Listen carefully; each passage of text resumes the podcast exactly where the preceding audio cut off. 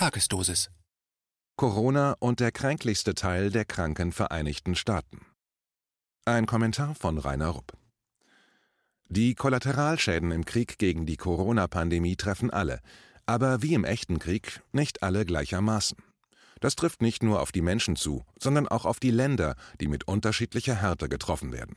Hier in Deutschland, wo wir nach Aussage von Kanzlerin Merkel doch gut und gerne leben, tritt jetzt in der Krise der krasse Klassen- und Einkommensunterschied besonders deutlich hervor und wodurch über zwei Drittel der Gesellschaft deutlich härter von den Nebenschäden durch die Bekämpfung des Virus getroffen werden als das besser situierte restliche Drittel.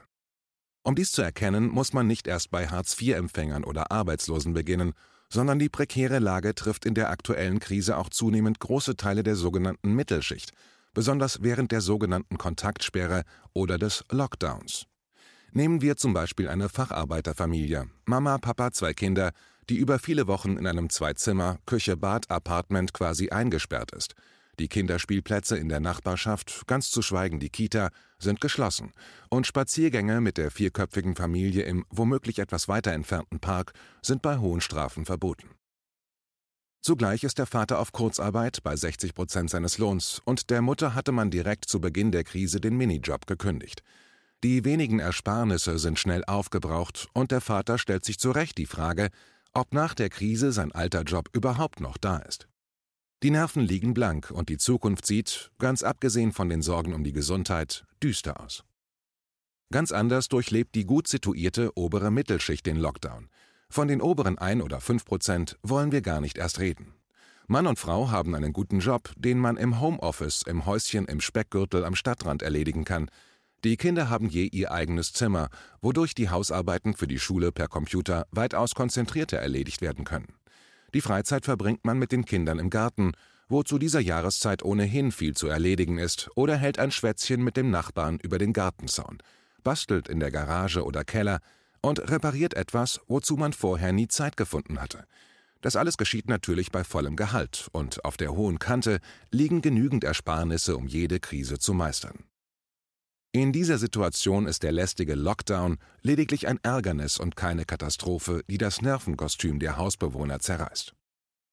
In anderen westlichen Industrieländern mit noch stärkeren sozialen Unterschieden als in Deutschland, in denen es zusätzlich beachtliche sozial benachteiligte Minderheiten gibt, enthüllt die Corona-Epidemie zusätzlich zum Klassengegensatz noch ein rassistisches Problem. Das wird in den von der Corona-Krise gebeutelten USA besonders deutlich.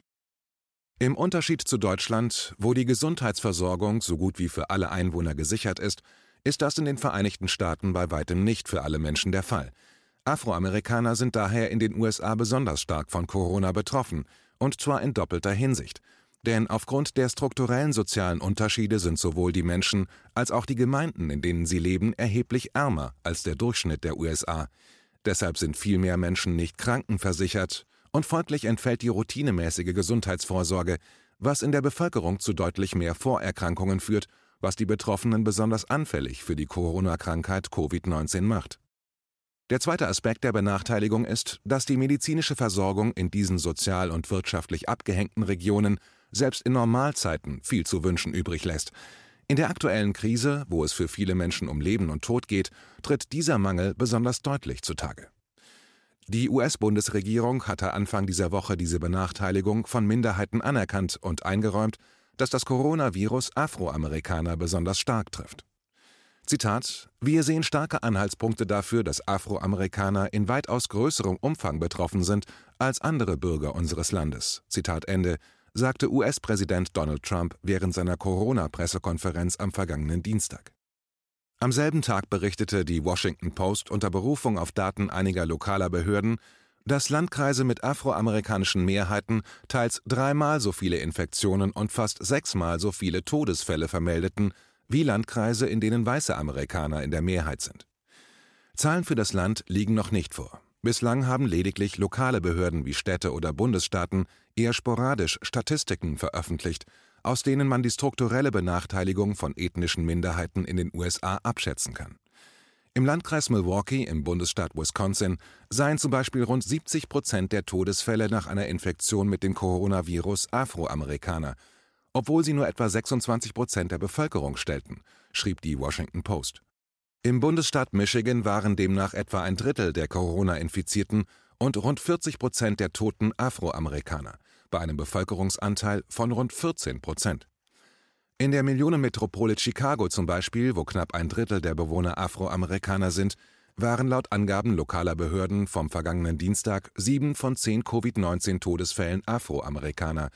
Unter den vermeldeten 140 Toten waren demnach 95 Afroamerikaner. Unter den rund 5500 Infizierten waren es etwa die Hälfte. Der Direktor des Nationalen Instituts für Infektionskrankheiten, Anthony Fauci, kommentierte diese Angaben während der oben bereits erwähnten Pressekonferenz mit Trump und erklärte den Tatbestand mit einer Zitat Verschlimmerung des Gesundheitsgefälles Zitat Ende in den USA. Weiter führte er aus, dass Vorerkrankungen wie Herzkrankheiten und Diabetes bei Afroamerikanern häufiger zu verzeichnen seien als bei anderen Gruppen. Solche Vorerkrankungen machten eine Verlegung auf die Intensivstation wahrscheinlicher, so Fauci. Und der oberste Gesundheitsbeamte der US-Regierung, Vizeadmiral Jerome Adams, erklärte das Problem dem US-Sender CBS folgendermaßen: Zitat Afroamerikaner haben einen eher niedrigen sozioökonomischen Status, was es schwieriger macht, soziale Distanz zu wahren. Zitat Ende. Was für eine schöne Umschreibung dafür, dass ein hoher Anteil der Afroamerikaner ohne Jobs und oft bettelarm sind, dementsprechend unter miserablen Bedingungen auf engstem Raum mit vielen anderen zusammengepfercht sind, was nicht als Wohnen bezeichnet werden kann. Auch US-Medien griffen den Aspekt des Gesundheitsgefälles auf und verwiesen unter anderem darauf, dass Afroamerikaner sich schlechter ernährten und auch mehr unbehandelte Krankheiten hätten. Aber genau wie zuvor Forky gingen auch die meisten US-Medien nicht auf die sozioökonomischen Gründe dieses Gesundheitsgefälles ein, nämlich dass die neoliberale Globalisierung die abgrundtiefe Kluft zwischen Arm und Reich in den letzten zwei Jahrzehnten sogar noch breiter gemacht hat und an vorderster Stelle Afroamerikaner betroffen sind. Weder Trumps Chefkommandeur im Krieg gegen Corona, Vizeadmiral Adams, noch die meisten Medien fanden es erwähnenswert, dass der durchschnittlich sehr viel schlechtere Gesundheitszustand der afroamerikanischen Gesellschaftsgruppe eine Folge der fehlenden Absicherung durch die allgemeine Krankenversicherung ist. Aber sogar für Kleinunternehmer und andere selbstständige Mittelständler, die bisher gut verdient und geglaubt hatten, sie bräuchten keine teure Krankenkasse, kann Covid-19, auch im Überlebensfall, schnell zu einer sozialen Katastrophe werden. Dafür genügt bereits ein Aufenthalt von wenigen Tagen auf der Intensivstation eines Krankenhauses. Die Kosten für die Behandlung für einen schweren Fall von Lungenentzündung aufgrund des Coronavirus können schnell mal 75.000 Dollar betragen. Selbst wenn man eine Krankenversicherung hat, was längst nicht alle haben, kann die Rechnung Zehntausende von Dollar betragen. Kosten, welche die meisten Versicherungspolicen nur zu einem Teil decken. Wie viele erkrankte Menschen stehen jetzt vor der Frage, ob sie sich im Krankenhaus behandeln lassen sollen oder ob sie lieber zu Hause sterben wollen, um die Familie nicht mit den Behandlungsschulden finanziell zu ruinieren. Vor diesem Hintergrund ist es kein Wunder, dass auch in der Corona-Pandemie die USA auf makabre Weise First sind.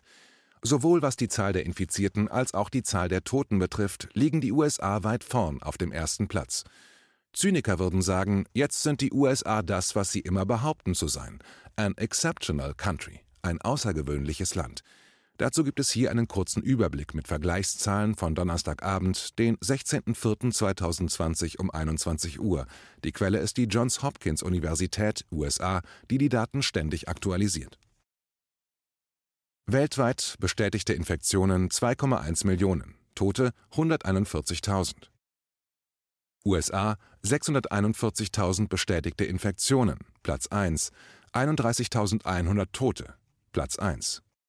Spanien 182.000 bestätigte Infektionen, Platz 2, 19.100 Tote, Platz 3. Italien 168.000 bestätigte Infektionen, Platz 3, 22.100 Tote, Platz 2. Deutschland 135.000 bestätigte Infektionen, Platz 4, 3.857 Tote, Platz 9.